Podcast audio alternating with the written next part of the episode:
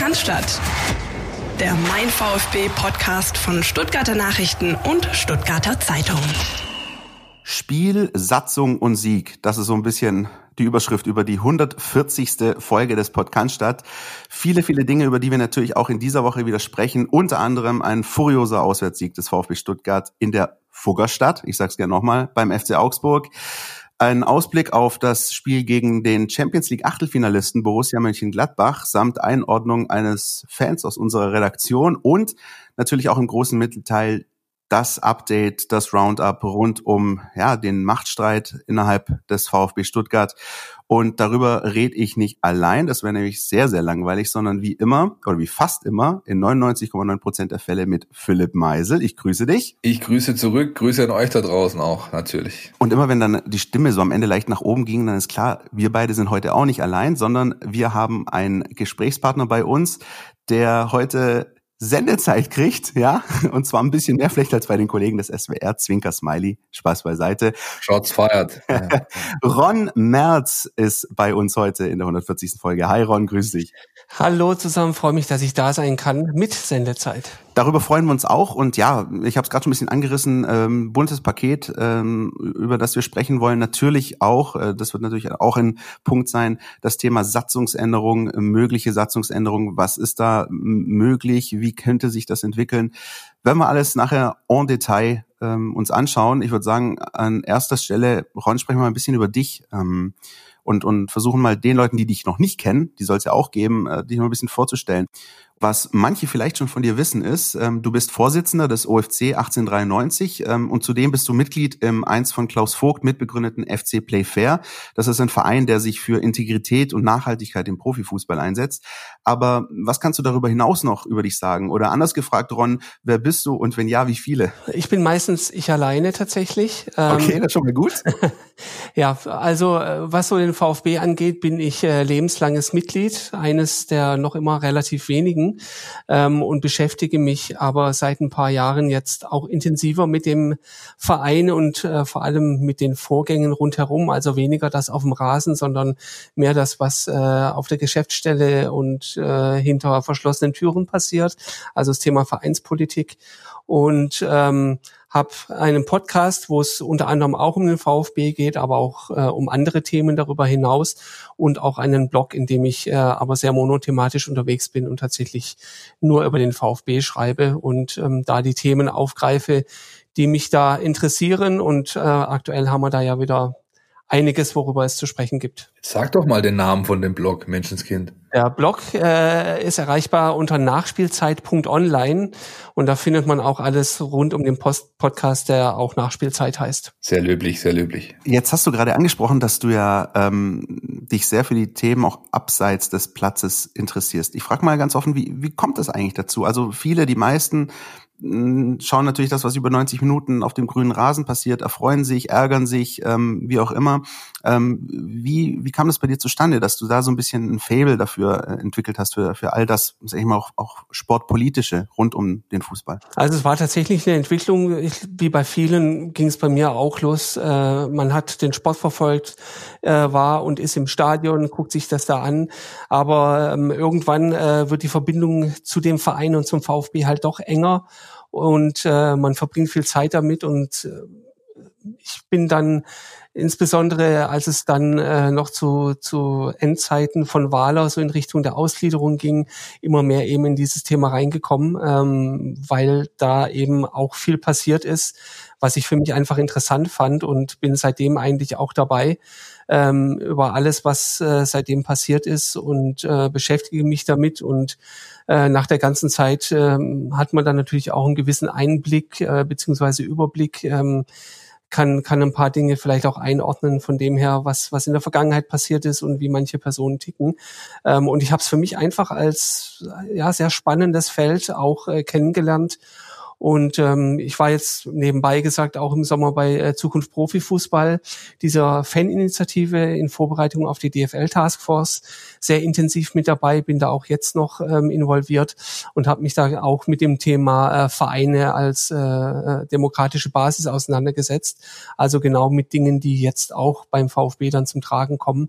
Und äh, ja, so, so kommen die Dinge dann am Ende zusammen für mich. Gab es aus deiner Sicht irgend so ein Aha-Moment oder irgend so ein Ereignis, vielleicht auch beim VfB Stuttgart, das, das dich dazu bewogen hat zu sagen, okay, alles klar, jetzt gucke ich auch mal ein bisschen über den Tellerrand Fußballplatz hinaus. Gab es da irgendwie was? Also bei mir zum Beispiel im, im, Sportlichen war es damals einfach so, als ich das Sportliche verfolgt habe, ähm, war damals die äh, Trennung von Christian Groß, die bei mir einfach dafür gesorgt hat, also hier müssen wir mal ein bisschen mehr, da müssen wir ein bisschen mehr bohren hier. Das kann ja so nicht weitergehen hier beim VfB. Das war aber der sportliche Aspekt. Das war so mein Aha-Moment. Gab es für dich so einen nicht sportlichen Moment, wo du sagst, okay, da ging das bei mir los? Also das äh, mag jetzt äh, vorhersehbar sein, aber die Personalie Dietrich. Ja ähm, hat, hat da tatsächlich einiges ausgelöst. Also wie gesagt, ich war auch schon davor auf diesen Regionalversammlungen, die es damals gab unter, unter Wahler, ähm, bei einigen mit dabei auf dieser Zukunftswerkstatt, alles mitgemacht. Aber ähm, wie sich der Verein dann in seiner Außenwirkung und in der Führung verändert hat ähm, und wie dann da auch gewisse Fronten aufgebaut wurden, insbesondere dann natürlich, äh, je näher es auf die Ausgliederung zuging. Das hat äh, mich da schon zum Nachdenken gebracht und äh, in die Richtung, dass ich mich damit mehr beschäftigen möchte. Ja, und ähm, Ron, da werden wir auch später noch darauf äh, zu sprechen kommen. Sicher, es ist ja oft so, dass man ja auch äh, Gegenwart häufig nur damit erklären kann, mit dem, was in der Vergangenheit so passiert ist. Insofern ähm, ist, glaube ich, auch das, was aktuell passiert, ohne dass du jetzt schon zu viel vorwegnimmst, aber hat natürlich wahrscheinlich auch mit dieser ähm, mit dieser Zeitspanne beim VfB Stuttgart zu tun. Davon gehe ich mal aus. Ne? Definitiv. Also wenn wir nachher auf meinen Antrag auf Satzungsänderung kommen, ähm, da kann man auf jeden Fall auch mal drüber sprechen, warum der denn überhaupt notwendig ist. Ähm, und die Gründe liegen definitiv in der Zeit der Ausgliederung. Äh, und ähm, da sind einige Dinge äh, vielleicht nicht ganz so sauber gemacht worden, wie man sich das als Mitglied gewünscht hätte. Da werden wir dann später darauf schauen, in aller Ausführlichkeit. Ich würde aber sagen, Philipp, an der Stelle erstmal ein bisschen Sport. Und zwar, wie ich finde, großen Sport. Das hast du sehr schön übergeleitet. Ja. Mir bliebe da vielleicht nur noch der, die kleine Frage als Cliffhanger für die nächste Folge, wer denn überhaupt heutzutage alles noch weiß, wer die Fucker sind beziehungsweise waren. Ähm, ansonsten 4 zu 1 in Augsburg gegen so einen kleinen Angstgegner des VfB Stuttgart. Ich glaube, in den letzten Jahren gab es wenig Mannschaften äh, in der Bundesliga, die mehr geholt haben gegen den VfB als der FCA. So ein richtiger Trainerkiller war er auch. Zorniger wurde freigestellt, Weinzel wurde freigestellt, Fee ist zurückgetreten äh, nach Spielen gegen Augsburg. Ich glaube, Labadia war auch nochmal irgendwas. Ähm, das letzte Aufeinandertreffen war ein 0 zu 6. Ich glaube, da kann sich jeder, der es mit dem VfB Stuttgart noch hält, äh, daran erinnern, an dieses, an diesen traurigen Tag. Schmerzhaft. Einer der schlimmsten ja. Nachmittage, äh, seit ich äh, hier äh, intensiv mit dem VfB zu tun habe. Hätte ich am liebsten verdrängt. Das war echt ein krasser Tag. Mit der, der Trainerentlassung noch am Abend übrigens. Das war. Ja, da hattest du sogar Dienst. Ich erinnere ja, mich, dass du Dienst hattest. Und ich erinnere mich auch, dass es danach einen Lillet-Vorfall gab in der in der äh, DU-Redaktion, ja. Aber das äh, wollen wir mal nicht allzu sehr ausbreiten hier. Nee, wollen wir nicht. Kommen wir, kommen wir aufs Spiel. Richtig gutes Spiel. Also ich muss, äh, ich muss echt sagen, ich hatte so ganz leicht, auch wenn es wirklich nur ganz leicht war, eine Nuance irgendwo, hatte ich so ein bisschen Grummeln in der Magengegend, nachdem sie zuletzt in der Liga zweimal 0-1 verloren haben gegen starke Mannschaften, haben wir drüber gesprochen. Ja, zwischendrin lag ein Pokalsieg, auch das muss man natürlich erwähnen.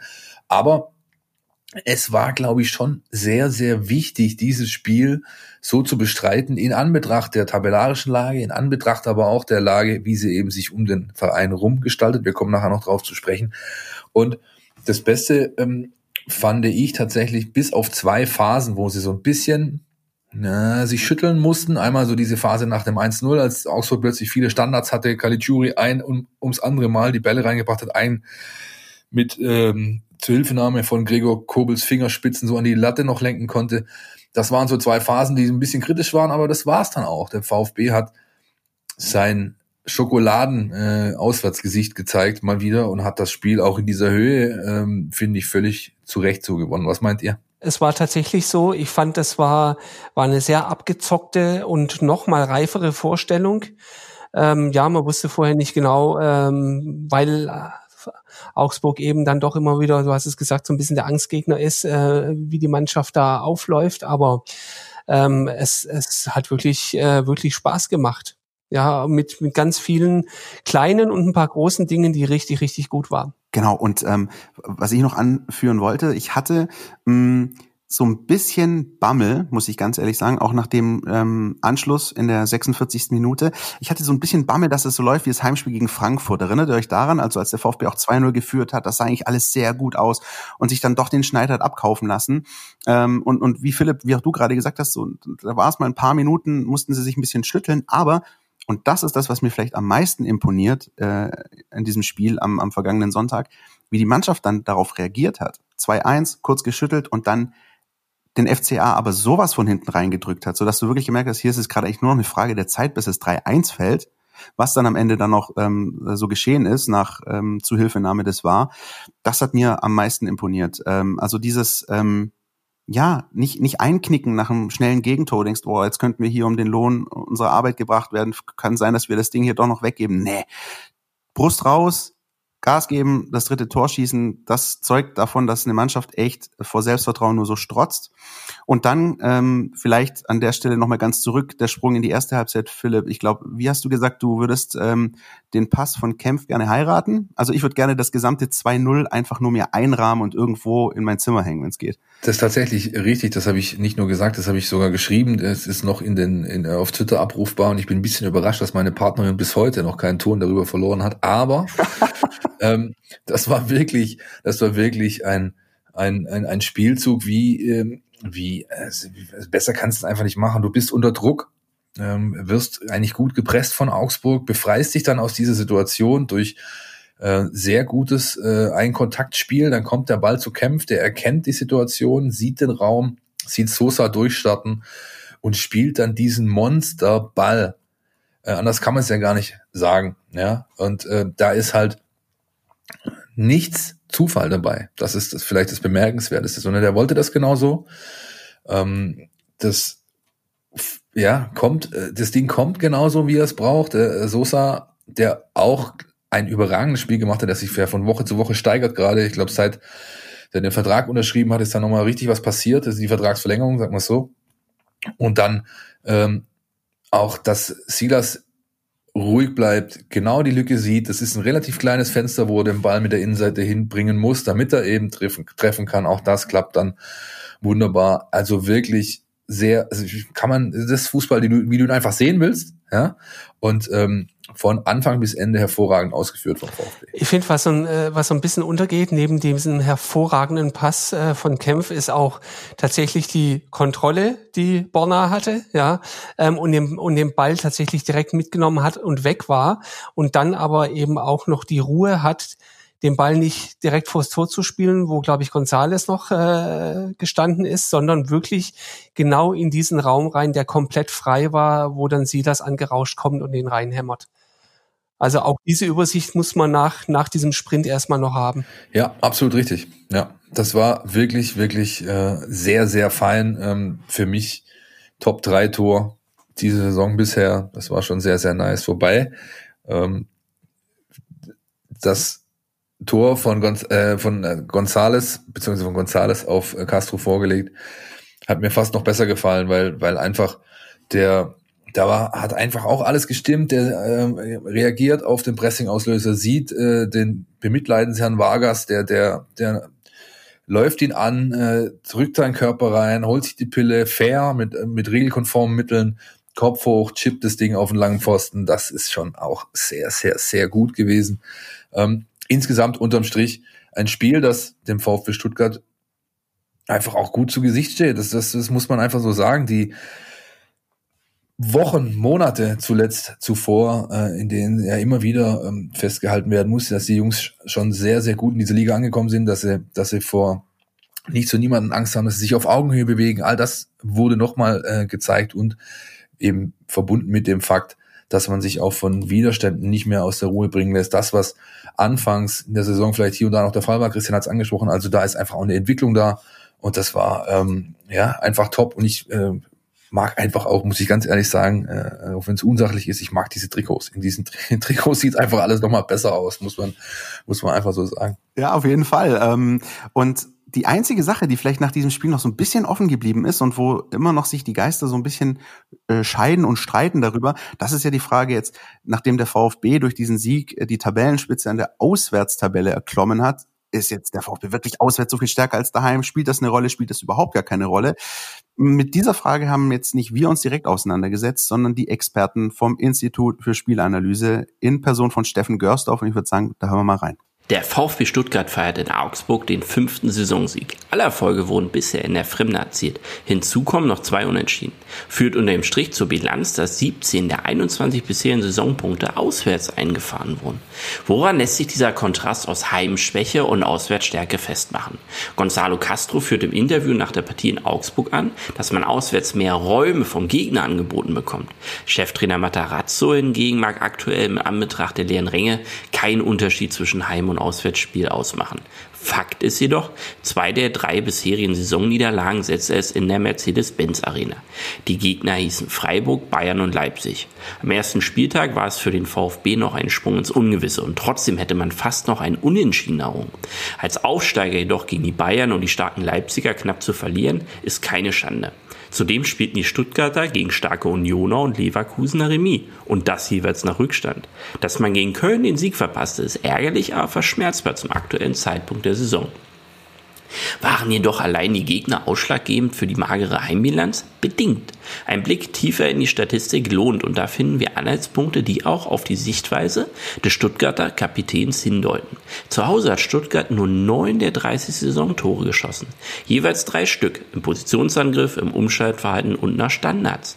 Das spektakuläre Umschaltspiel der Stuttgarter scheint also wirklich auswärts besser zu funktionieren. Während daheim, wie besagt, nur drei Treffer gelangen, waren es in der Fremde zehn Stück. Mehr Tore im Umschaltverhalten insgesamt haben nur die Bayern bisher erzielt, und zwar 15 Stück.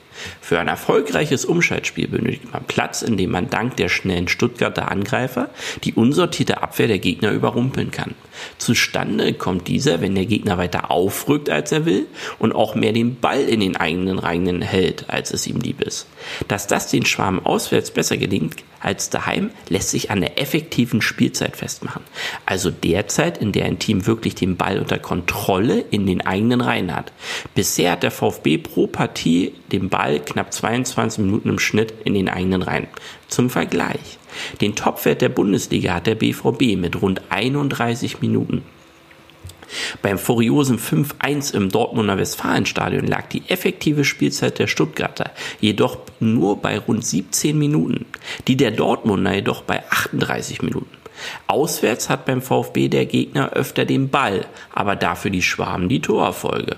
Insgesamt haben die Stuttgarter im Schnitt in ihren Auswärtspartien eine effektive Spielzeit von 21 Minuten, also knapp eine Minute unter dem Gesamtsaisonschnitt. In den bisher absolvierten Heimspielen liegt der Wert jedoch bei rund 23 Minuten, also höher. Die individuellen Höchstwerte hatte man am ersten Spieltag gegen Freiburg mit fast 29 Minuten und gegen Köln mit 26 Minuten. Die Stuttgarter müssen gegen Gladbach also darauf achten, dass ihnen nicht erneut die volle Verantwortung für das Spiel allein überlassen wird und die Fohlen wie bereits gegen Bayern sich allein auf die gefährlichen Attacken im Umschaltverhalten konzentrieren können. Das ist schließlich die Königsdisziplin beim VfB. Vielen Dank nach Berlin an dieser Stelle. Steffen, wie immer, gewohnt fundiert. Ähm, ich bin eigentlich ganz gespannt, ob wir vielleicht nicht mal die nächsten Tage uns die Zeit nehmen, Christian, das nochmal versuchen, auch ein bisschen grafisch aufzuarbeiten. Ist es denn wirklich so, dass diese Räume so groß sind? Ähm, wie sieht's da genau mit den Distanzen aus? Kann man ja durch Live-Tracking und die Daten, die die Jungs haben, alles entsprechend belegen.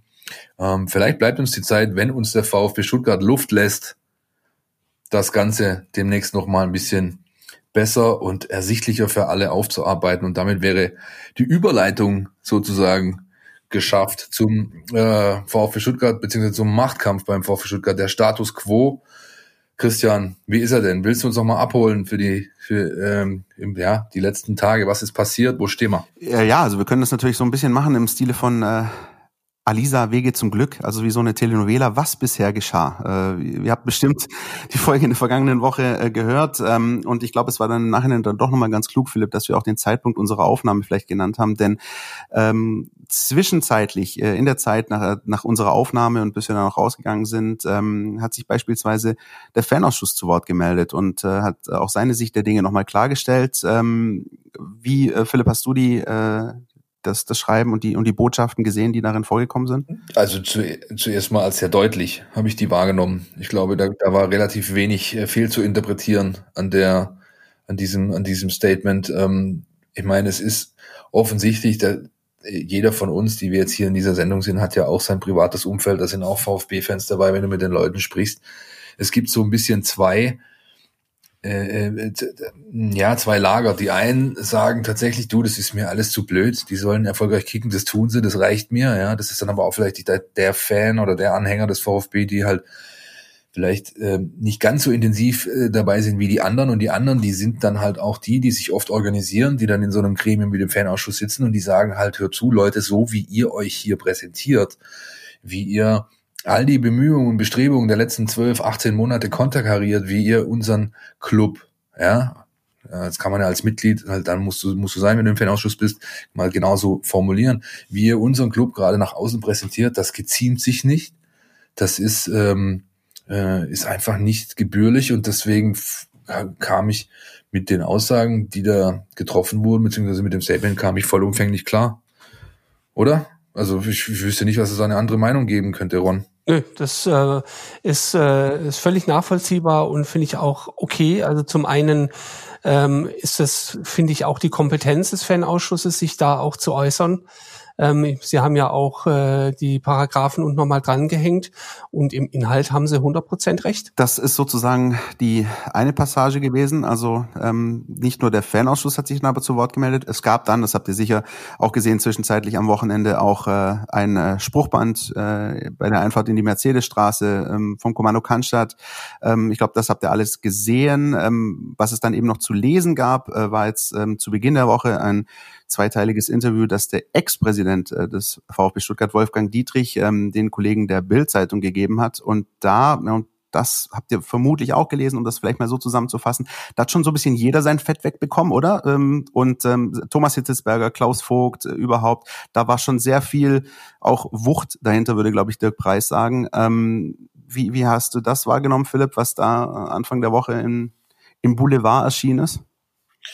Naja, zum ersten Mal auch da als sehr, sehr deutlich. Ähm, und was mir am meisten halt zu denken gibt, ähm, ist das, dass man es nicht so gut zuordnen kann. meine, bisher hat man ja klar irgendwo versucht, Trennschärfe reinbekommen, zu bekommen oder Trennlinien zu ziehen. Das war, es gibt eben ein Vogtlager, es gibt ein Hitzelsberger Lager. Ähm, mittlerweile muss man, glaube ich, davon ausgehen, dass es nicht nur diese beiden Lager gibt, sondern eben auch ein drittes Lager. Ähm, und dieses dritte Lager will weder Vogt noch Hitzelsberger. Und äh, hat eben vielleicht gedacht, wir schicken mal den Ex-Präsidenten vor, der dann äh, nach über einem Jahr, sag ich mal, äh, der sich äh, ja jeglicher Aussagen ähm, sozusagen entzogen hatte, nichts nichts gesagt hat öffentlich. Der hat dann halt mal meint so, jetzt hole ich mal so einen Rundumschlag auf. Ich gehe dazu zu zu dem Medium, das entsprechend ähm, mir die Plattform bietet und auch eine entsprechende Reichweite, dass es entsprechend ankommt. Und äh, man muss auch daher sagen, wir haben jetzt wieder die die Krux des frühen Aufnahmezeitpunkts. Das heißt, am Abend wird ein dritter Teil erscheinen, äh, wo er nochmal nachlegen wird. Ähm, ja, also ich, das einzige Reim, den ich mir momentan drauf machen kann, ist, dass es eben nicht nur diese beiden klaren Lager gibt, die gegeneinander arbeiten, sondern es muss offensichtlich noch weitere Kräfte geben, äh, andererseits lasse ich mich gern korrigieren. Ron, was hast du für eine Meinung dazu? Also mir, äh, mir geht's immer so, ähm, nach allem, was so vorgefallen ist, versuche ich diese Person Dietrich eigentlich komplett auszublenden. Ähm, deswegen muss ich zugeben, habe ich die äh, Interviews auch nur überflogen. Ähm, was mich so ein bisschen gewundert hat, ist, dass er auf der einen Seite ja ähm, äh, doch äh, zu Protokoll gegeben hat, dass er, dass er etwas Distanz zum VfB hat und äh, da ja auch nicht mehr so viel drin war und dann äh, im weiteren Verlauf aber doch noch relativ detailliert zu allen Personen was sagen konnte.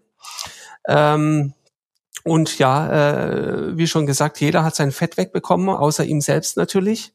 Und äh, ja, wie gesagt, was da kommt, das ist äh, das äh, kann, kann man äh, kann man nicht äh, nicht einfach so äh, von sich schieben, aber ähm, zu hoch hängen darf man es glaube ich auch nicht. Ja. Das willst du glaube ich sagen und so so, so sehe ich es auch. Also ich bin ich bin ähm, weit davon äh, entfernt zu glauben, dass da kein Kalkül dahinter ist.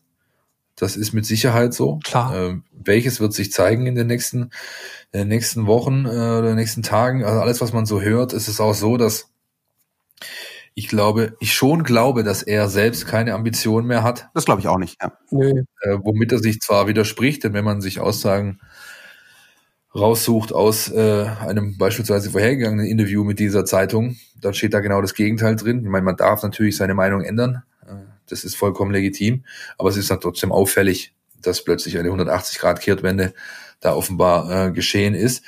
Ähm, wir hatten letzte Woche ja schon drüber gesprochen, dass ich diese Variante mal nicht außer Acht lassen wollen würde, dass vielleicht weder Vogt noch Hitzelsberger ähm, zur, zu, zur Wahl stehen werden.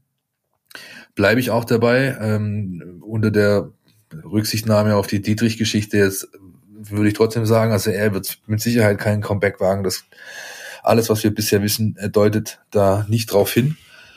Ähm, ja, ich, ich, ich, mir kommt es mittlerweile immer mehr so vor, als ob da irgendwann noch so ein Kai aus der Kiste kommt äh, in dieser ganzen Causa. Man muss ja auch wissen, der Vereinsbeirat hat diese Möglichkeit, ist jetzt sowieso am Zug.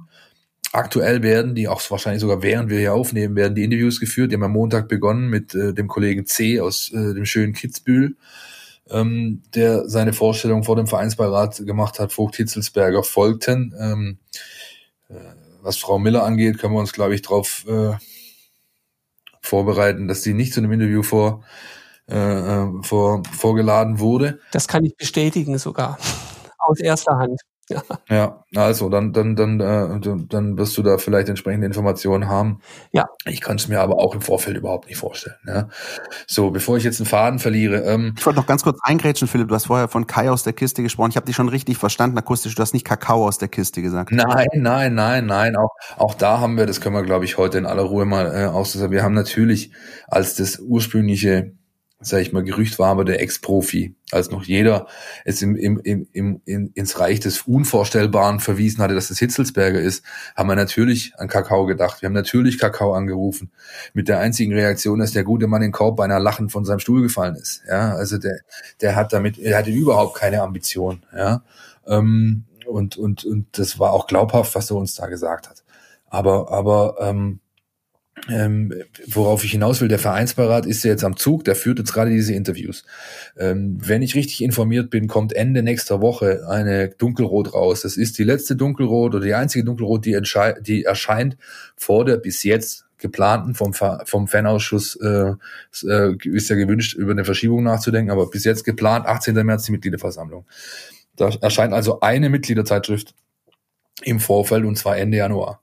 Und in dieser Mitgliederzeitschrift sollen, äh, wenn meine Infos stimmen, ein, ähm, sollen, sollen Kurzporträts, Steckbriefe der beiden Kandidaten drinstehen, ähm, so dass sich die Mitglieder da ein bisschen in, in irgendeiner Form ein Bild machen können. Erstes.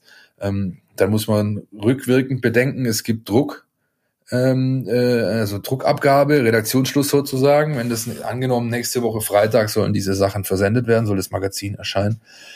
Brauchst du drei, vier, fünf Tage Vorlauf. Das würde bedeuten, Ende dieser Woche müsste sich der Vereinsbeirat festgelegt haben, ähm, also zwei Kandidaten benannt haben. Ich glaube aber, wie gesagt, weiterhin an dieses Kai an der Kiste Ding und da der Vereinsbeirat, das muss man eben auch sagen, die Möglichkeit hat, selbst am Tage der Mitgliederversammlung, am 18. März könnten die noch damit kommen, zu sagen, ja, wir haben ja noch einen Kandidaten, ähm, würde ich jetzt würde ich darauf tendieren, dass da, äh, dass da, dass da sowas in diese Richtung passiert. Ich kann mir weiterhin nicht vorstellen, das hatten wir letzte Woche schon, dass die beiden Herren Hitzelsberger und Vogt gegeneinander in den Wahlkampf geschickt werden. Ich kann mir das nicht vorstellen. Und ich denke, dass wenn sie das so machen, wollen sie die Zeit tatsächlich auch brauchen, weil nach allem, was man so hört, äh, haben sie Schwierigkeiten, tatsächlich alternative Kandidaten zu finden. Was auch klar ist, weil ähm, mal ganz davon abgesehen, gegen wen man dann antreten würde, ähm, da schwelt eine, eine Datenaffäre. Wer hat denn da Bock, sich jetzt äh, in irgendwas reinzusetzen, wo er gar keine Ahnung hat von? Ja, richtig. Das muss man eben auch, muss man eben auch äh, genau zugrunde legen. Hetzelsberger hat es bisher auch äh, vorgezogen, sich nicht beispielsweise zu entschuldigen oder so. Also das, das habe ich noch keinen Ton in diese Richtung von ihm gehört. Es gab dieses ominöse Gespräch und die Bekundung beider Seiten, man suche nach einer gemeinsamen Lösung.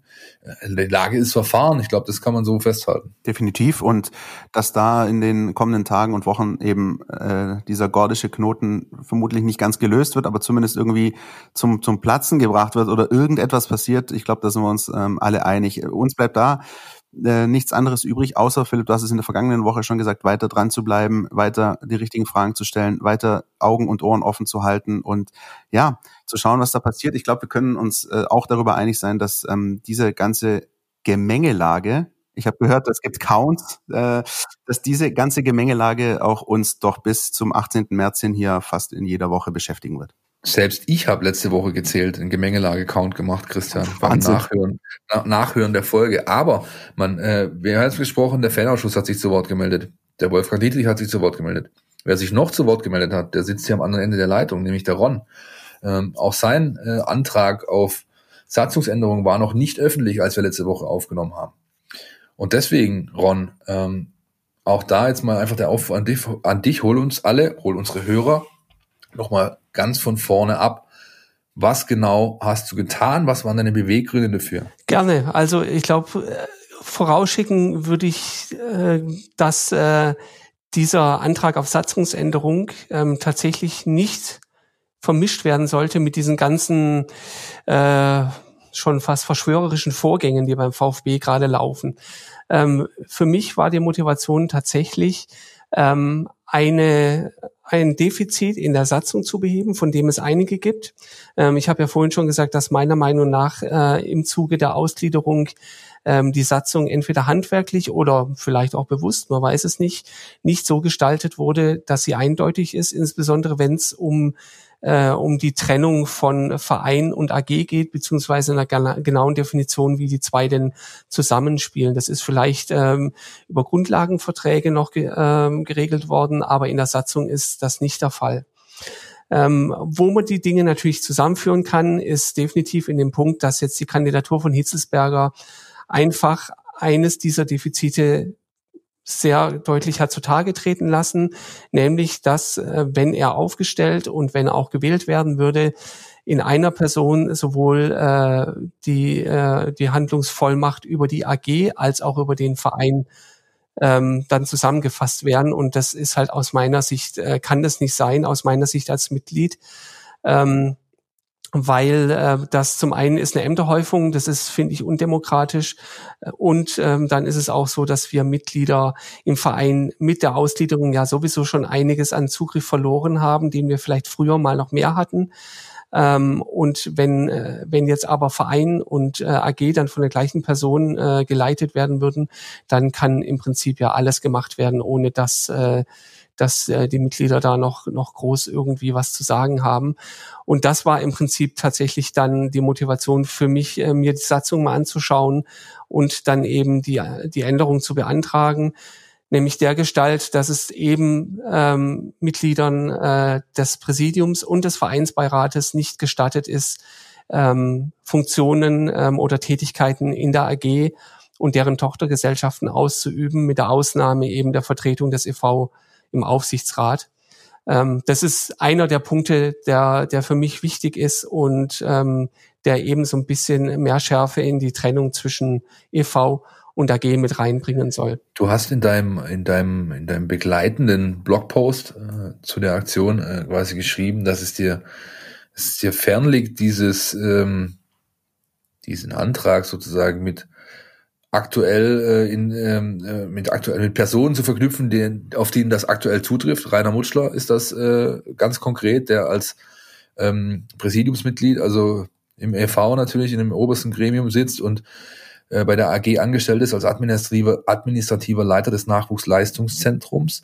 Ähm, und wenn, angenommen jetzt mal rein hypothetisch, dieser Antrag würde äh, angenommen werden von den Mitgliedern, dann würde er auch bedingen, dass Thomas Hitzelsberger gar nicht Präsident werden äh, äh, könne. Wie genau hast du den Passus gefunden, den Paragraph, den Absatz, den Bereich in der Satzung, wo du ansetzen kannst, um das überhaupt so ja, vorzubringen. Also das, ich bin alles andere als satzungsfest und überhaupt kein Paragraphenreiter, aber ich stelle mir das grundsätzlich nicht ganz so einfach vor. Da muss man schon sehr, sehr firm und sehr gut im Thema sein. Wie hast du genau diesen, diesen Spot gefunden? Das ist es, hier, hier muss man ran. Also vielleicht vorausgeschickt noch, der Thomas Hitzelsberger könnte natürlich Präsident werden danach, wäre dann halt kein Vorstandsvorsitzender mehr. Ja, genau, er müsste, genau, er müsste sich entscheiden, das ist korrekt, ja. Der Herr Mutschler auch im Präsidium bleiben könnte, aber ähm, was auch völlig nachvollziehbar nachvollziehbar ist, würde man sich sicherlich für den Posten entscheiden, wo man dann auch ähm, angestellt ist und, und auch sein Gehalt bezieht, äh, völlig klar. Das hast du gerade sehr eindrucksvoll belegt, dass ich alles andere als ein Paragraphenbeinerin. Das ist natürlich sehr alles, korrekt. Alles gut. Äh, es geht nur eins von beiden, richtig. Ja, zumal, zumal ja die Satzung ja quasi vom Verein her gedacht ist. Das heißt, du kannst ja nicht sagen, ähm, du kannst in die Vereinssatzung nicht insofern eingreifen, als du sagst, ähm, der, der Vorstandsvorsitzende kann kein Präsident sein, sondern du musst natürlich, und das hat Ron, korrigiere mich Ron, äh, dann eben von Vereinsseite aus gedacht, ein Präsident des EV kann eben nicht diese jene Funktion in der AG haben. Und so, und so her zu denken, dann, dann wird ein Schuh draus. Aber, aber ich will die Frage von, von Philipp nochmal aufgreifen, äh, Ron. Wie, wie hast du das gefunden? Wie bist du da, wie bist du da rangekommen? Also ich komme dann nochmal zurück auf meine Arbeit im Sommer mit Zukunft Profifußball. Da haben wir uns wirklich intensiv mit, mit Satzungen aller möglichen äh, Vereine in Deutschland beschäftigt, erste und zweite Liga, die so ein bisschen aufgearbeitet, nach verschiedenen Aspekten durchsucht. Ähm, und da ist dann schon aufgefallen, ah, wie groß die Unterschiede äh, sind zwischen den Satzungen, aber dass es eben auch ein paar Punkte gibt, die mich jetzt als VfB-Mitglied äh, natürlich äh, schon mal mehr interessiert haben. Und da gehörte eben zum Beispiel sowas wie die Beteiligung der Mitglieder äh, dazu. Und ähm, mit diesem äh, mit diesem Hintergrund bin ich eben dann auch rangegangen, nachdem äh, sich äh, das abgezeichnet hat ähm, oder oder auch klar war, dass dass äh, dass äh, sich Thomas Hitzelsberger würde äh, bewerben wollen um um den Präsidentenposten ähm, und habe mir eben angeguckt in diesen äh, Paragraphen, der da für die äh, für die Organe dann zuständig ist in der Satzung quasi, was ist denn geregelt, was ist nicht geregelt. Ähm, es ist, gibt ja einen Paragraphen oder einen Absatz, der sehr genau regelt, ähm, welche, äh, welche äh, Ämter man haben kann, wenn man bei anderen Unternehmen äh, im Rahmen äh, von anderen Vereinen und Verbänden ist. Aber es wird eben nicht geregelt, das Binnenverhältnis zwischen, zwischen AG und EV. Ähm, und da hatte ich dann erst überlegt, ob man das noch irgendwie miteinander verbinden kann mit bestehenden Paragraphen. Aber mir erschien es dann am saubersten und am einfachsten, tatsächlich da dann einen neuen Punkt, den Punkt 8 aufzumachen und da dann das reinzuschreiben, ähm, wie es jetzt formuliert ist. Und du hast es richtig gesagt, äh, Chris, aus Sicht des Vereines gedacht. Ähm, weil wir natürlich für den Verein äh, die Satzung ändern wollen und, und nicht die Satzung der AG. Ähm, und ähm, daher diese dann hoffentlich doch recht klare Formulierung auch, ähm, weil auch das ist ja wichtig, finde ich. Man weiß es ja selber, äh, wenn man schon über, über Satzungsänderungen abgestimmt hat, wenn, wenn das zu komplex ist und so viele Dinge da noch reingeschrieben sind, äh, versteht man es vielleicht am Ende gar nicht, wird misstrauisch und äh, ist dann lieber mal dagegen. Ähm, das wollte ich nicht aus eigener Erfahrung und habe deswegen versucht, es sehr prägnant ähm, und kurz dann da rein zu formulieren. Jetzt gibt es ja beim VfL Stuttgart eine Satzungskommission. Die ist eingesetzt äh, oder angeregt worden von Klaus Vogt vor ja, halben, dreiviertel Jahr so ungefähr. Die ist unter der Leitung von Rainer Wenninger. Das ist ein Vereinsbeiratsmitglied aus dem Chapter, aus dem Bereich Verein und Fans, glaube ich, heißt er. Ja, genau. Mitglieder und Fans, ja. Mitglieder und Fans. Ähm, wie ist denn, äh, wenn es denn eins gibt, wie ist denn das Feedback aus dieser Ecke? Gab es da, gab's da jetzt jemand, der auf dich zukam? Ähm, dieser Antrag, der ist ja dem, du hast Klaus Vogt persönlich angesprochen, angeschrieben, sozusagen mit, mit deinem, mit deinem Antrag. Aber der, äh, die, die, die, die Prüfung, ähm, ob der jetzt auf die Tagesordnung kommen könnte, bei der anstehenden Mitgliederversammlung Versammlung, so sie denn durchgeführt wird, das äh, obliegt dem Vereinsbeirat, äh, beziehungsweise der nimmt die Erstprüfung vor, richtig? Nee, es ist ähm, tatsächlich so, dass das Präsidium ähm, den Antrag bekommt, den dann prüfen prüfen lässt, aber nicht durch den Vereinsbeirat, sondern durch die Rechtsabteilung ähm, und danach dann auch darüber entscheidet, ob er auf die Tagesordnung kommt oder nicht. Der Vereinsbeirat wird lediglich informiert. Bisher gibt's noch kein offizielles Feedback vom VfB, also weder, ähm, dass er angekommen ist, noch irgendwie inhaltlicher Natur. Ich habe äh, meinen auch schon mittlerweile berühmt-berüchtigten Rückschein vorliegen, dass es also abgegeben wurde. Ja, daher bin, bin ich mir sicher. Ähm, aber bisher gibt's noch keine Rückmeldungen, ähm, auch keine Fragen oder sonstiges. Ich denke mal, das wird jetzt gerade in der Rechtsabteilung liegen zur Prüfung. Und ähm, ich bin mal gespannt, äh, wann ich da was höre, weil ähm, wenn die Dunkelrot, äh, wie du es vorher auch schon gesagt hast, ähm, gegebenenfalls auch dafür sein soll, ähm, die Unterlagen der äh, MV ähm, dann allen alle Mitglieder zu verschicken, da müsste dieser Antrag ja dann theoretisch, sofern er dann aufgenommen wird, auch mit rein. Also so viel Zeit ist dann da auch nicht. Wie bewertest du das, dass du bisher keine Rückmeldung bekommen hast? Ist dir das wurscht oder findest du das bedenklich oder sagst du logisch, weil eben gründliche Prüfung geht vor irgendwas anderem? Also ich hätte mir tatsächlich erhofft, dass ich zumindestens ganz offiziell eine Information bekomme. Vielen Dank, der Antrag ist eingegangen und so geht's jetzt weiter. Ähm, und dann erfolgt die Prüfung, dass das etwas dauern kann, ist okay. Ähm, mag ja auch Komplexitäten geben, wenn man sich äh, nochmals Aktienrecht anguckt und so weiter und so fort. Ähm, aber äh, dass nicht mal, äh, wie gesagt, eine einfache Eingangsmeldung erfolgt ist, ist dann schon ein bisschen, äh, bisschen schade, ja. Wie ist dann sonst so, also wenn, wir gerade schon beim Thema Feedback sind, ähm, hast du bestimmt auch aus, aus, aus Fankreisen oder aus deinem Umfeld auch irgendwie Feedback bekommen. Ähm, wie war das so? Gab es da, gab's da wahrscheinlich viel Zustimmung, gehe ich mal davon aus, aber gab es auch Leute, die zu dir gekommen sind und gesagt haben, mal, Ronne, ich hast du eigentlich noch alle Tassen im Schrank? Äh, bist du eigentlich verrückt? Oder wie, wie war dann so das Feedback, was bei dir so angekommen ist? Also tatsächlich muss ich sagen, ganz, ganz überwiegend sehr positives Feedback, äh, sowohl äh, aus der VfB-Blase, sage ich mal, aber auch ähm, von, äh, von Menschen, die, die den VfB vielleicht nur aus der Ferne beobachten. Ähm, teilweise äh, wurde ja gesagt, ja, eigentlich ist das, was da, was da drin steht und was da geregelt soll, eine Selbstverständlichkeit. Ähm, ist eigentlich jetzt äh, gar nicht äh, nachvollziehbar, warum man da zu viel Aufhebens machen sollte und vor allem, äh, warum man das vielleicht dann auch nicht zulassen sollte. Wir wissen noch nicht, ob es soweit kommt. Ähm, aber wie gesagt, das Feedback war ganz äh, überwiegend positiv. Es gibt natürlich auch ein paar, ähm, die, äh, die dann ein bisschen so in die Richtung gegangen sind, ähm, das äh, äh, bringt nur noch weiter Unruhe. Was passiert denn, äh, wenn Hitzesberger dann tatsächlich nicht Präsident werden kann? Äh, muss er dann gehen und geht dann Misslintat mit und nimmt noch fünf Spieler mit und äh, der VfB landet wieder in der zweiten Liga. Aber das waren wirklich nur, nur ganz, ganz vereinzelte Personen. Überwiegend war es, wirklich positiv. Inwieweit hat ja denn die, du hast es eingangs angesprochen bei der Vorstellung, inwieweit hat ja denn diese Taskforce Mitarbeit, das Mitwirken in dieser, in dieser, in diesem Gremium, äh, in diesem National geholfen oder beziehungsweise hat dich vielleicht auch darin bestärkt, diesen Schritt zu gehen. Ich meine, es ist ja verbunden mit allem Möglichen. Du hast natürlich plötzlich, äh, das Telefon hört nicht mehr auf zu, äh, zu klingeln. Du warst im Fernsehen, du bist jetzt hier bei uns. Du hast natürlich ähm, eine gewisse, einen gewissen Grad der Aufmerksamkeit sozusagen erreicht durch diese, durch diese äh, Geschichte, was auch vollkommen richtig so ist. Ähm, ja, inwieweit hat sich, hat sich das bewogen oder hat dir auch geholfen, die, die, die ganze Sache so fundiert, wie du sie auch vorgebracht hast, entsprechend anzustoßen?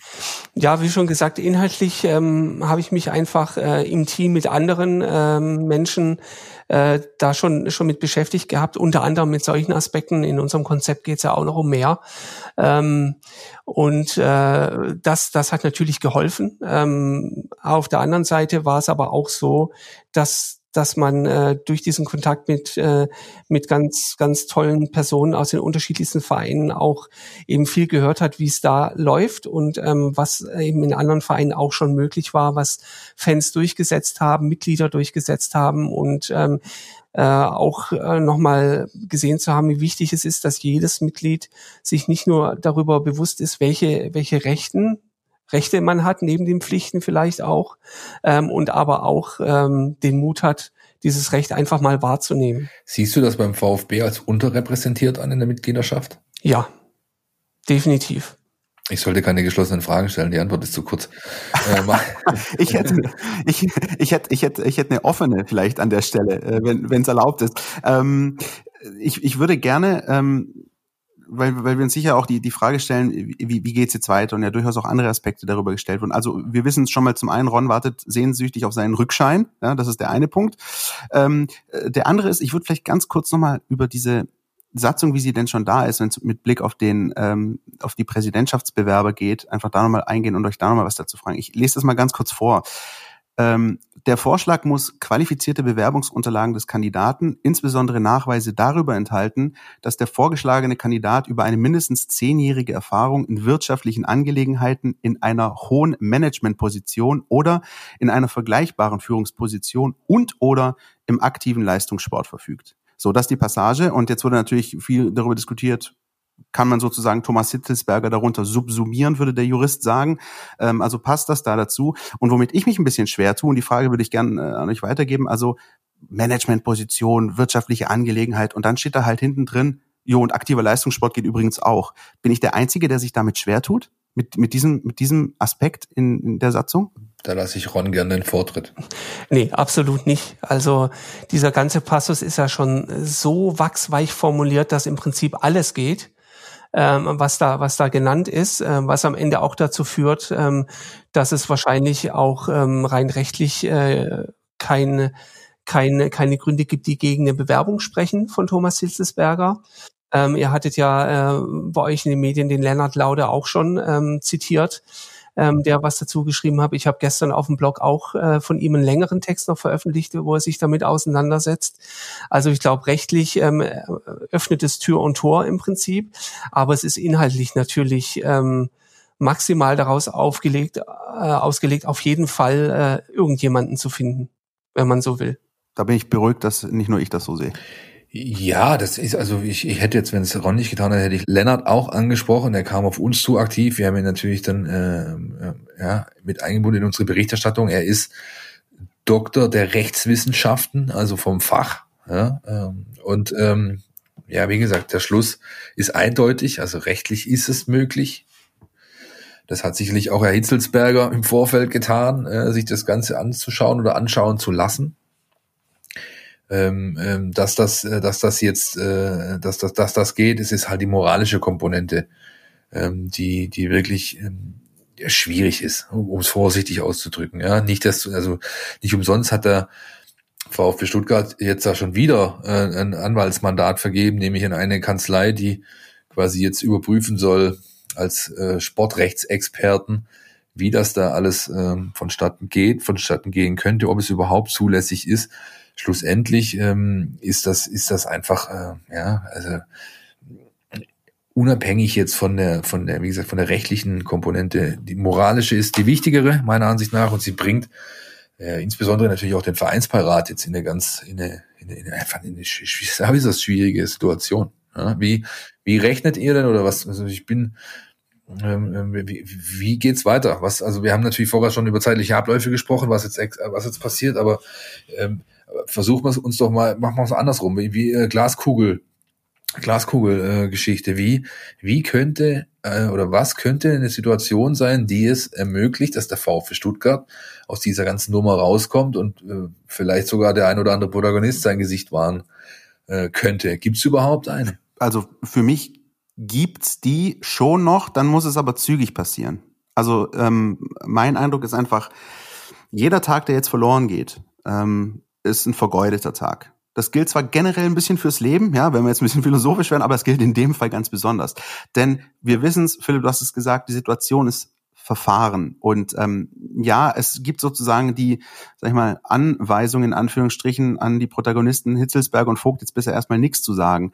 Ähm, ja, das, man muss hier jetzt versuchen, irgendwie rauszukommen, und zwar, wenn es wenn es darum geht, wie du gerade gesagt hast, Philipp, mit Gesichtswahrung, dann muss das jetzt zügig passieren und dann eben so, dass, da wäre meiner Meinung nach Thomas Hitzelsberger am Zug, ähm, er kommt und sagt, pass auf, das war too much, bin ich weit übers Ziel geschossen, ähm, und dann da eine Annäherung so stattfinden könnte. Aber ähm, auch ich bin der Meinung, und deswegen ähm, haben wir auch dieses Thema äh, Satzungsänderung und, und, und Ron hier drin auch ähm, jeder, der, sage ich mal, eine einigermaßen äh, äh, staatliche Schulbildung genossen hat und Gemeinschaftskunde hatte und weiß, was Gewaltenteilung bedeutet oder Checks and Balances, wenn wir gerade bei der US-Politik ganz genau sind, dann müsste eigentlich jedem klar sein, dass es so, wie es sich Thomas Hitzelsberger vorgestellt hat, halt nicht gehen kann. Und ähm, da muss eben angesetzt werden, wenn das noch irgendwie funktionieren soll mit der Gesichtswahrung. Ron, wie siehst du's? Bin ich, bin ich völlig bei dir. Ähm, ich glaube, es geht gerade ein bisschen unter, dass Thomas Hitzelsberger ja für, für die AG, für den sportlichen Bereich wirklich gute Arbeit geleistet hat. Ähm, zusammen mit anderen, ähm, betont er auch immer wieder in dem Team.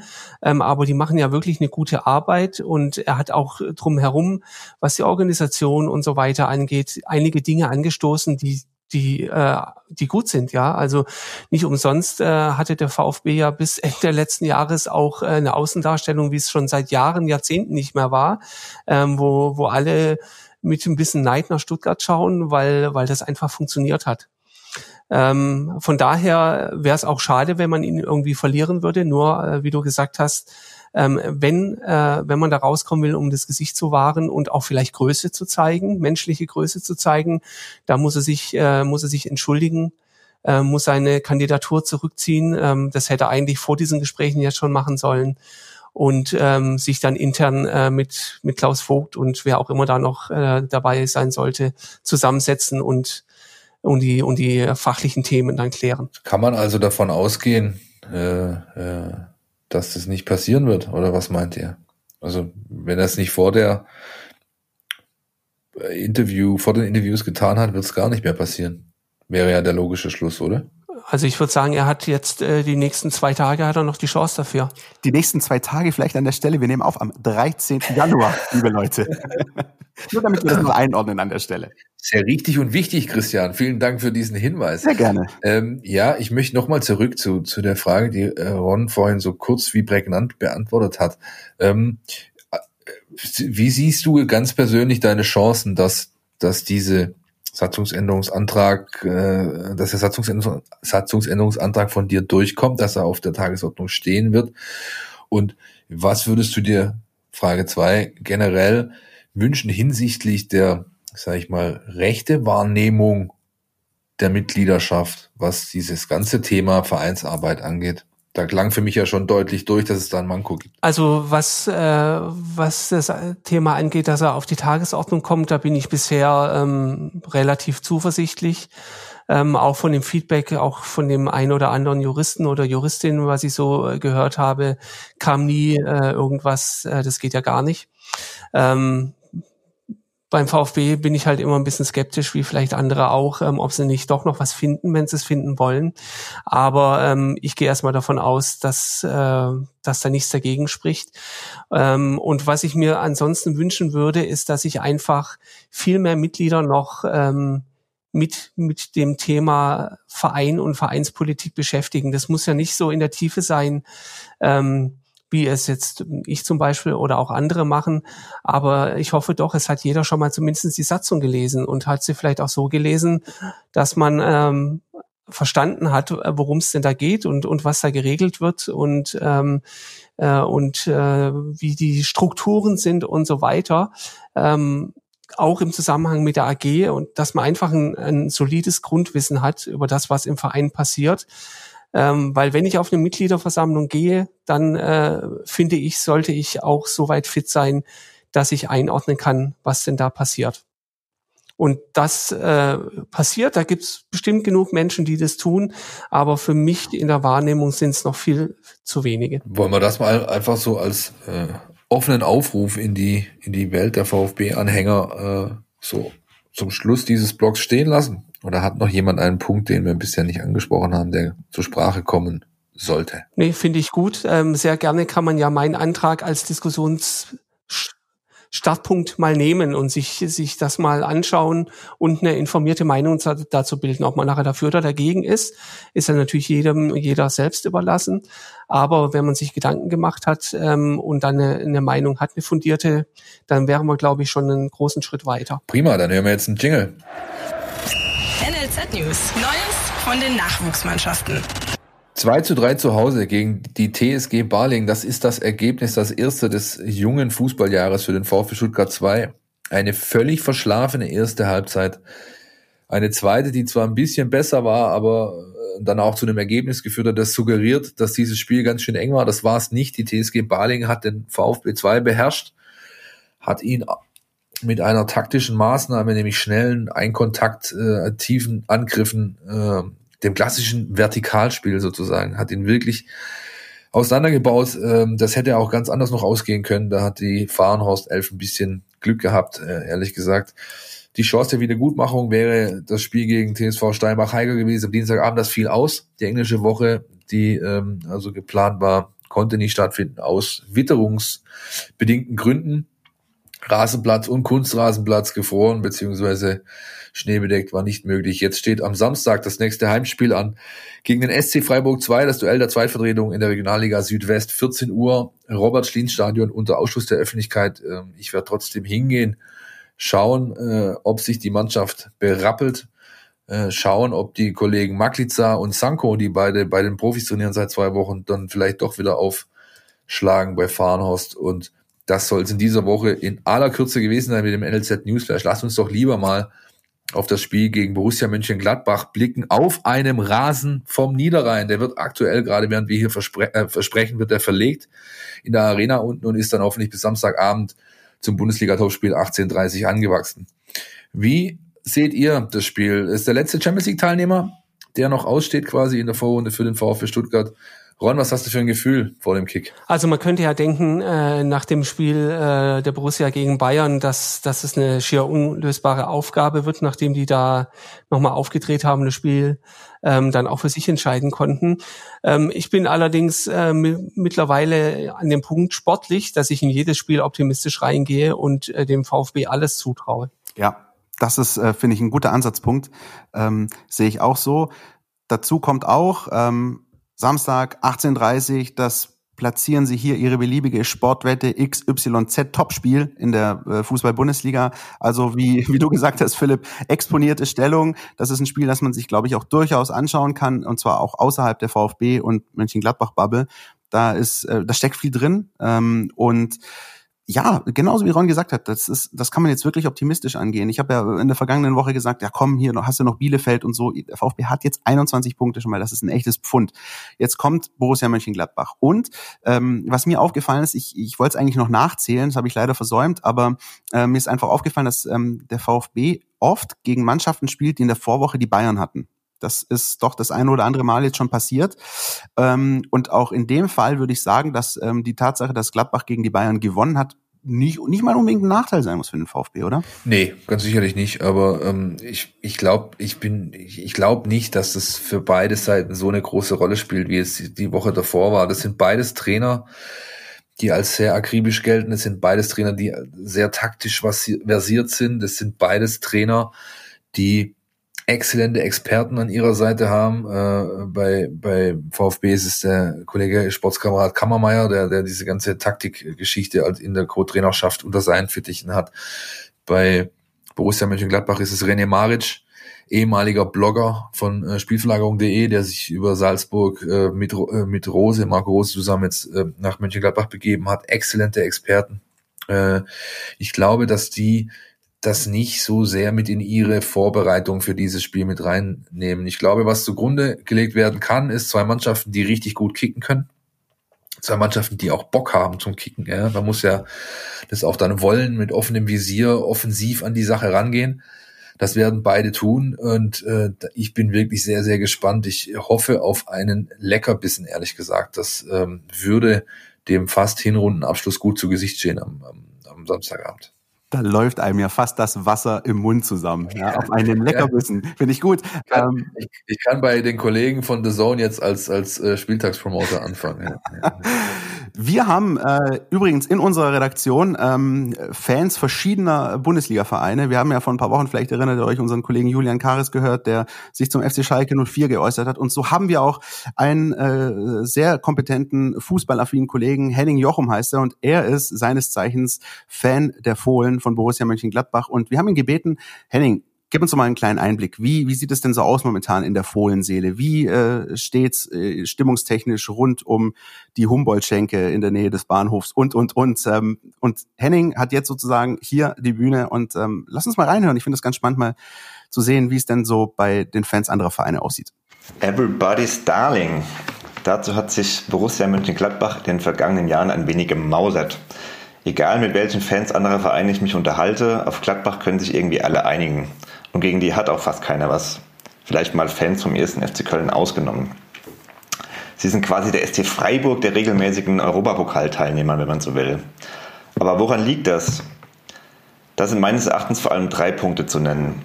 Zum ersten, auch wenn es mittlerweile schon ein bisschen abgedroschen klingt, ist Gladbach ein Traditionsverein und das hat immer noch ein gewisses Gewicht unter den Fußballfans. Diesen Vorteil und diese breite Akzeptanz wird die Borussia gegenüber Teams wie Leipzig, Wolfsburg oder Leverkusen weiterhin haben, auch wenn diese ebenfalls erfolgreichen und attraktiven Fußball spielen. Damit sind wir beim zweiten Punkt. Denn seit dem Fastabstieg 2011 hat es Gladbach geschafft, die DNA seiner Glanzzeit wieder aufleben zu lassen – sprich die 70er Jahre, in denen sie Fußball Deutschland mit ihrem Spielstil begeistert haben. Die Borussia steht heute wieder für offensiven, ansehnlichen Fußball, für gepflegtes Passspiel, für schnelle Kombinationen und auch für schöne Tore. Der dritte Punkt, und das ist eigentlich der wichtigste, ist das Bild, das Gladbach nach außen abgibt. Allen voran muss da natürlich Max Eberl genannt werden, der unbestritten das Herz des Vereins ist. Eberl ist nicht nur nachweislich einer der besten Sportdirektoren der Liga, sondern auch einer der sympathischsten. Dazu hat man den Präsident Rolf Königs, den Präsidiumsmitgliedern Rainer Bonhoff und Hans Meyer, der ja auch gerne mal im Doppelpass auftritt, oder Geschäftsführer Stefan Schippers Leute, die den Laden unaufgeregt, kompetent und mit Weitsicht führen. Das ganze Paket hat dafür gesorgt, dass Gladbach in den vergangenen Jahren sehr erfolgreich war. Und da greifen dann leider die Mechanismen, wenn man nicht ganz oben in der Nahrungskette steht. Denn die Fohlen bekommen regelmäßig die Leistungsträger weggekauft. Das waren in den vergangenen Jahren zum Beispiel Spieler wie Marco Reus, Marc-André Ter oder Granit Xhaka. Und auch jetzt gibt es schon wieder einige Gerüchte um Flo Neuhaus, Dennis Zakaria und leider auch um Trainer Marco Rose, dessen Weggang natürlich besonders bitter wäre. Aber Max Eberl und Co. haben es zuletzt immer hinbekommen, die Abgänge zu kompensieren und weiter erfolgreich zu sein. Von daher hat man als Fan mittlerweile großes Vertrauen in die handelnden Personen. Was, glaube ich, der beste Beweis dafür ist, dass vieles rund um den Borussia Park richtig gemacht wird und man nicht zu Unrecht viele Sympathien auch bei Fans anderer Vereine gewonnen hat. Die gute alte Humboldt-Schenke am äh, Bahnhofsvorplatz in Mönchengladbach. Eine ganz wüste Kaschemme, aber doch irgendwie, äh, ja, auch ganz nett irgendwie. Ich hatte, glaube ich, das letzte Mal, als ich arbeiten war in Mönchengladbach, das Vergnügen, mit dem Kollegen Hinrichsen, als bevor unser Zug fuhr, nochmal in der in dieser äh, Lokalität vorbeizuschauen. Danke Henning an dieser Stelle. Henning, ein treuer Hörer äh, hier unserer Sendung und ähm, ja, ich kann mich noch, Christian kann sich noch erinnern, die aller, aller, aller, allererste Sendung, die wir gemacht haben. Das war doch mit Anna, die ihres Zeichens Köln-Fan ist und den, diesen kleinen ähm, Plüsch Hennes mitgebracht hat. War das nicht so? Richtig, was dann äh, zur Folge hatte, als dann Henning bei uns angefangen hat, dann auf einem und demselben Tisch äh, sich Hennes und äh, ein Fohlen plötzlich angefangen haben zu betteln, wild, also Maskottchen Bitchfight, wenn man so möchte. Ähm, ist mittlerweile äh, vorerst erledigt, da ähm, Anna gerade nicht mehr bei uns ist, ähm, weil sie äh, ein Kind zur Welt gebracht hat. Herzlichen Glückwunsch nochmal an dieser Stelle. Und ähm, äh, das ist wirklich verrückt. Ich glaube, als nächstes, na, jetzt hatten wir Köln, wir hatten Schalke, wir hatten Gladbach, jetzt müssen wir mal warten, wann irgendwie der nächste Verein kommt. Äh, wird nicht die letzte Gelegenheit gewesen sein. Ja, die Kickers werden es nicht sein. Tut mir leid, Herr Röckinger, an dieser Stelle, falls du das hörst. Das wird so schnell nicht passieren. Leider. Genügend Ausflüge jetzt in unsere, in unsere, in unseren Redaktionsalltag. Wie ordnen wir denn das nochmal so ein. Was macht denn äh, Gladbach beispielsweise so stark, wie, ähm, wie die aktuell sind? Ich meine, klar, Champions League-Teilnehmer, ähm, äh, auch da eine ordentliche Rolle gespielt, bisher, finde ich persönlich zumindest. Ähm, Ron, wie, wie siehst du die, die Mannschaft äh, von, von Marco Rose? Also ich bin auch dabei, wie ich es vorhin schon gesagt habe, ich finde Marco Rose erstmal als Trainer sehr spannend. Ähm, der äh, ist für mich einer der spannendsten Trainer äh, in der Bundesliga. Ähm, aber die Mannschaft ist natürlich an sich auch zum, zum einen hast, hast du äh, natürlich tolle Einzelspieler, aber nachdem sie so ein bisschen Anlaufschwierigkeiten hatten, sind sie jetzt im Verlaufe dieser Saison äh, auch immer besser in Fahrt gekommen und ähm, äh, können da können da schon wahnsinnig Druck nach vorne machen, weil es eben auch eine sehr sehr offensive Mannschaft ist und ähm, da bin ich wirklich gespannt, äh, wie dann äh, der VfB und, und Gladbach aufeinandertreffen mit, mit, mit ähnlichem Mindset wie sie in ihre Spiele gehen. Christian, wollen wir mal hören, was äh, Jonas Bischofberger dazu zu sagen hat oder hast du noch was zuzuführen? Ich wollte gerade nur sagen, ich finde es einfach immer wunderbar, wenn unsere Gäste diejenigen sind, die die perfekten Überleitungen hinkriegen, ja, und nicht wir. In diesem Sinne, Jonas, du hast das Wort. Die Mein VfB Taktiktafel. Hier geht's ins Detail. Gladbach ist ähnlich wie bereits Leipzig und auch der VfB eine Mannschaft, die es schafft, in allen Spielphasen auf hohem Niveau zu spielen. Man kann sie also schwer auf Ballbesitz oder Pressing oder dergleichen reduzieren. Sie treffen einfach in ganz vielen Situationen gute Entscheidungen, sind auch eine sehr wache, geschickte Mannschaft, defensiv wie offensiv. Und ähm, nach vorne versucht Gladbach äh, mit sehr schnellen Angriffen zu agieren. Sie haben auch diesen, diesen Blick für den Steilpass einfach, für den Ball hinter die Abwehr, wie ihn auch der VfB hat. Ähm, bei Gladbach ist es relativ oft so, dass diese Angriffe ähm, dann von den Außenverteidigern eingeleitet werden. Die spielen dann entweder direkte diagonale Bälle vorne rein, ein Spieler lässt klatschen und dann geht es hinter die Abwehr. Oder sie spielen auf den Sechser, der dann den Vertikalpass ähm, spielt. Ähm, da kann dann gerade Florian Neuhaus glänzen, wenn er solche, solche Ablagen bekommt und mit dem Gesicht zum Tor, mit seiner Technik und Handlungsschnelligkeit dann einfach sehr gute Bälle nach vorne spielen kann. Ähm, und ein anderer auffälliger Spieler bei Gladbach ist Jonas Hofmann, der zuletzt äh, vor allem diese Steilpässe dann antizipiert und erlaufen hat und dann auch die Tore gemacht hat. Insofern ist Gladbach äh, da mit einem sehr guten Plan nach vorne ausgestattet, ähm, der auch für den VfB besonders gefährlich ist, denn Gladbach ist außerdem ähm, sehr pressingresistent und kann sich sehr gut aus isolierten Situationen lösen. Ähm, also zum Beispiel auch mit diesen Diagonalpässen der Außenverteidiger oder mit Kramer Neuhaus auf der 6, die sehr ballsicher sind. Und da der VfB im Pressing sehr über, über, dieses, über diese Druckmomente, über das Isolieren und das Abschneiden von Passwegen kommt, wird das ein sehr interessantes Tauziehen. Ähm, und vielleicht schafft es Gladbach, ähm, sich auch aus diesem Druck des VfB ein bisschen besser zu lösen als andere Mannschaften, schnell zu verlagern und zwischen die Linien zu kommen und da einfach in Räume zu finden, die andere Mannschaften vielleicht einfach nicht sehen. Da darf man also gespannt sein. Ähm, auf jeden Fall wird es ein sehr interessantes Spiel zwischen zwei Mannschaften, die richtig gut Fußball spielen können. Vielen herzlichen Dank, Jonas. Äh, wie immer der taktische Blick auf den Gegner des VfB Stuttgart, Borussia Mönchengladbach. Und ja, er hat so ein bisschen zwei Spieler herausgehoben, die natürlich nicht zuletzt gegen die Bayern sehr auffällig waren, aber auch schon in der Champions League gegen Inter Mailand und, und, und. Äh, das sind äh, die Sportsfreunde Neuhaus und Hofmann. Ähm, ich glaube, das sind auch so zwei Namen, auf die man äh, achten sollte, äh, zumal ja ähm, Kollege Tyram weiterhin äh, fehlen wird und insofern keine Gefahr für den VfB darstellen wird, oder? Also Neuhaus kann ich sagen, habe ich nicht in meiner Kickbase-Mannschaft, aber dafür, aber dafür in meiner Kicker Interactive-Truppe und zwar schon seit Jahren. Das ist ein Riesenkicker, der ist auch nicht umsonst jetzt Nationalspieler geworden, finde ich. Das ist ein, ein Topmann, der noch lange nicht am Ende seiner Entwicklung ist. Ein, ein klassischer Achter, kann auch Sechser spielen, kann auch weiter vorne spielen. Das ist ein, ein schöner Verbinder, Spielgestalter.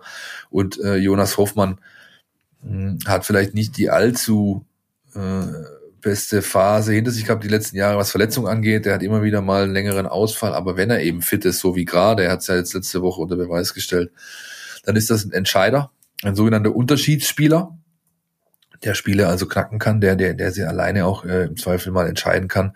Das sind mit Sicherheit die beiden Jungs, auf die man aufpassen muss. Und dann kommt noch dazu, du hast Leute wie Zakaria, du hast Leute wie wie Matze Ginter, äh, der Kapitän Lars Stindl aus dem schönen Speyer am Rhein, der ist, der ist, ist auch ein, also, diese Mannschaft ist gespickt mit guten Jungs, äh, spielt einen ordentlichen Ball, hat einen Trainer, der äh, dafür steht, auch mal, ähm, ja, ähm, was Überraschendes auf Lager zu haben. Ich bin wirklich gespannt, wie Materazzo die Fohlen da knacken will mit seiner Truppe. Hm, ich glaube, für mich wäre, würde ich jetzt der Trainer sein, das Grundrezept erstmal das, ich würde in der VfB-Kabine sagen, Jungs, äh, macht auf jeden Fall nicht den Fehler und zeigt zu viel Respekt. Das haben sie bisher nicht getan, ja, vor egal wem, in, in den 16 Spielen, äh, die sie hatten, äh, äh, Quatsch, in den 15 Spielen, die sie hatten und die, ähm, das hat ihnen, glaube ich, ganz gut getan, dass diese Mannschaft, so jung wie sie ist, niemals vor Ehrfurcht erstarrt ist vor dem jeweiligen Gegner, sondern man hat immer versucht, sein Spiel, sein Plan, sein, seine Idee irgendwie durchzudrücken, egal ob da die Bayern kamen oder ob das Köln war. Hat natürlich mit mehr oder minder äh, Erfolg, ja, mal geklappt, mal nicht geklappt. Aber die Grund, der Grundgedanke zu sagen, das ist unsere Einstellung, so gehen wir in die Spiele rein, das wollen wir daraus haben, das wollen wir daraus mitnehmen. Das ist ganz, ganz wichtig, dass sie das wieder am Samstag auch schaffen. Ich könnte mir sogar vorstellen, dass dieses Spiel ähm, maßgeblich in den sogenannten Maschinenräumen entschieden wird. Also dass es wirklich auch auf die auf das Zentrum des VfB einfach ähm, ist natürlich oft so, ist natürlich in fast jedem Fußballspiel so, aber ich glaube in dem Fußballspiel kommt es ganz besonders darauf an, ähm, dass, dass das Zentrum des VfB gut aussieht, ähm, richtigen Räume erkennt, richtigen Räume zumacht und, und, und. Äh, Ron, hier ist jetzt Platz für deine Ode an äh, Orel Mangala und Oda Wataru Endo. Herzlichen Spaß. Viel Spaß. Nein, wie siehst du es, äh, Ron? Sag mal, wie bist du auch Mittelfeld VfB? Wär's, äh, siehst du es auch so? Endo, Mangala, wenn die funktionieren, ist gegen Gladbach eine Chance da? Definitiv. Also ich glaube, also mir fällt es tatsächlich schwer, in dieser Saison irgendeinen Mannschaftsteil herauszuheben, weil in der Abwehr hast du ein paar, paar äh, tolle Entwicklungen gesehen, auch im Sturm, wo man am Anfang dachte, wer, wer soll die Tore schießen. Aber die zwei, wie die miteinander funktionieren, der eine, der wirklich alles abräumt und trotzdem noch noch eine gewisse Spielintelligenz hat, was die Öffnung angeht mit, äh, mit Endo und dann ein Mangala, der halt nicht vom Ball zu trennen ist und äh, die Gegner auf dem Bierdeckel austanzt. Ähm, einfach, einfach richtig geil, wenn ich es mal so sagen kann. Was beide nur nicht können, ist aufs Tor schießen. Das ist schade. Ja, umso, umso, äh, ja, umso schöner wäre es, hätten das, äh, hätten da, hätten da mindestens, sag ich mal, 50.000 die Chance, das wirklich dann im Stadion auch zu sehen. Das ist wirklich das, was mich immer noch umtreibt. Ähm, also beispielsweise so Spiele jetzt wie, wie, wie gegen Augsburg. Überleg mal, was da los gewesen wäre. Die hätten das, die hätten den Baumarkt da abreißen müssen danach, ja, und neu hinstellen auf die grüne Wiese, weil ich glaube, da wäre ordentlich was los gewesen auf den Tribünen. So, ein Jingle, Leute, haben wir heute noch abzufahren. Entweder oder. Unser Podcast Tiki Taka. Ron, davon haben wir dir natürlich nichts erzählt im Vorfeld, als wir Sendungsbesprechung gemacht haben, so eine kurze, weil sonst würden wir dich jetzt vielleicht ja nicht äh, auf den falschen Fuß erwischen können. Unser Tiki-Taka, das machen wir mit jedem Gast, unser äh, Mein VfB Tiki-Taka, der hier im Podcast ist. Und zwar kriegst du jetzt drei Entweder-Oder-Fragen gestellt. Du beantwortest mir die äh, mit nach bestem Wissen und Gewissen und äh, im Idealfall begründest du deine Antwort, warum du dich für die jeweilige entschieden hast. Wollen wir loslegen? Aber gerne doch. ähm, da ich schon wieder Hunger habe, fangen wir mit der Frage an. Soul Food, Stadionrote oder Spätzle mit Soße? Immer Spätzle mit Soße, schon seit Kindheit. Immer Spätzle mit Soße mit Geschmelztem obendrauf. Ah, großartig. Oh, das ist, das ist die Profi-Variante mit Geschmelztem obendrauf, ja, richtig, ja, ja. Gut, Schmelzen weiß hoffentlich jeder, was es ist. Es geht um Zwiebeln, die in Butter in der Pfanne und so weiter. Ne? Müssen wir nicht, müssen wir nicht weiter ausführen. Philipp Meisel versucht, wie Patrick Wasserzieher noch mal kurz zu erklären, was ist eigentlich los. Ja, schön. Okay. Schön weiter. Lieblingsspiel, Ron. 7 zu 0 gegen Mönchengladbach oder 4-4 gegen den BVB? Ich glaube, das 4-4 gegen den BVB, weil das emotional einfach äh, diese Höhen und Tiefen, ähm, das hat man nicht oft als Fußballfan, glaube ich. Ja, das ist eine schöne Antwort und auch eine korrekte Antwort in meinen Augen. Ja, das war wirklich eine Wahnsinns-Achterbahnfahrt. Geiler geht's nicht. Das willst du einfach. Also so ein Spiel, wo beide Seiten nach Hause gehen und sagen, Alter, was war das denn eigentlich? Und es war toll. Ja, obwohl natürlich nur eine Mannschaft als gefühlter Sieger rausging. Das war der VfB. Aber ja. Äh, war ein Wahnsinnsspiel, möchte an der Stelle aber vielleicht nicht äh, die Gelegenheit auslassen zu sagen, dass unser Lukas Klaus einen äh, Rückblick äh, angefertigt hat auf dieses 7-0 gegen Gladbach, was ja durchaus auch momentan aktuell und interessant ist, weil der damalige Trainer des VfB Stuttgart Christian Groß hieß, ich sag nur Pavel Pogrebniak, ich sag nur Mauro Camoranesi, also wer da Lust drauf hat, ab Freitagvormittag bei uns nachzulesen. Ich habe so gehofft, Christian, dass du diesen Wink mit dem Zaunfall kapierst und es genauso machst, wie du es gerade gemacht hast, finde ich großartig. Nicht zu danken. Ja, Zuschauerrückkehr, Ron. Alle oder keiner oder die Geisterspiele leid, wie wir sie schon mal hatten? Ich würde schon mal gern wieder ins Stadion gehen, deswegen würde ich ja auch ein Geisterspiel leid nehmen, aber eigentlich alle oder keiner, weil ähm, das Stadion lebt von, von dieser Atmosphäre, von der Dynamik und äh, dazu müssen alle da sein. Dem ist nichts zu, zu, hinzuzuführen, meiner äh, Meinung nach.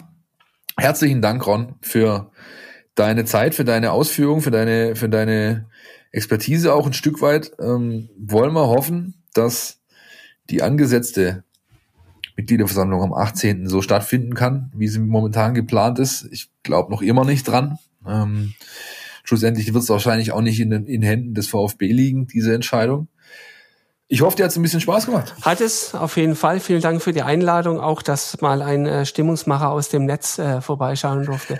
Du hast, äh, wenn ich richtig informiert bin, äh, eine zweite Chance bekommen. Stimmt meine Information? Das ist äh, richtig. Ähm, wenn alles äh, so läuft wie geplant, ähm, werde ich äh, nächsten Sonntag bei SWR Sport äh, abends äh, nochmal zu Gast sein, diesmal auch im Studio. Das heißt, WLAN-Probleme kann es keine mehr geben und äh, Handheld-Mikrofone gibt's bestimmt auch, falls das andere äh, Anheftmikrofon ausfällt. Moderation Lea Wagner, richtig? Richtig. Das siehst du mal. Also VfB-Fans, Samstag, Sonntagabend äh, habt ihr einiges zu tun. Ihr könnt aber auch, wenn ihr wollt, schon am Sonntagmorgen anfangen, denn da ist äh, auch da, wenn äh, alle nicht mehr alle Stricke reisen, ist unser Marco Schumacher beim Sport 1 Doppelpass in München äh, zusammen mit dem VfB Sportchef Sven Mislintat und weiteren Protagonisten wird da der Spieltag aufgearbeitet. Wir sind alle schon sehr gespannt. Vielleicht auch noch für euch ein kleiner Sendungstipp. Ein letzter Tipp den gibt's zu meinem VfB Plus. Christian, magst du den aktuellen Stand nochmal kurz aufarbeiten zu unserem neuen Abo-Angebot? Sind wir schon da? Ja, wir sind schon drin. Boris Becker war es sogar. Ja. Ich bin drin, das ist ja einfach. Ja, mit äh, ein bisschen Verspätung, aber jetzt ist es soweit. Es gibt das Mein VfB Plus Abo. Ähm, ihr könnt die App euch holen ähm, und dann gibt es für 1,99 alles rund um den VfB Stuttgart, alle Plustexte. Ich glaube, das ist auch gerade in diesen Zeiten nicht so unwichtig, ähm, um euch da auch ein Bild davon zu machen, um ja eben auch das mitzubekommen und und davon zu zehren, äh, was äh, was wir da machen und und ähm, versuchen euch natürlich den bestmöglichen Service zu bieten und freuen uns, wenn ihr mitmacht. Ähm, jederzeit zu erwerben über die jeweiligen Stores, richtig? So ist es richtig. Äh, mit dem kleinen Zusatz, wer bisher schon App-Nutzer war, der muss die App einmal deinstallieren die neueste Version, die Version 4.2 aus dem jeweiligen App Store laden, dann kann er das Abo abschließen. Wir packen euch in die Show Notes äh, einen Link, der euch direkt zu dem jeweiligen Store führt.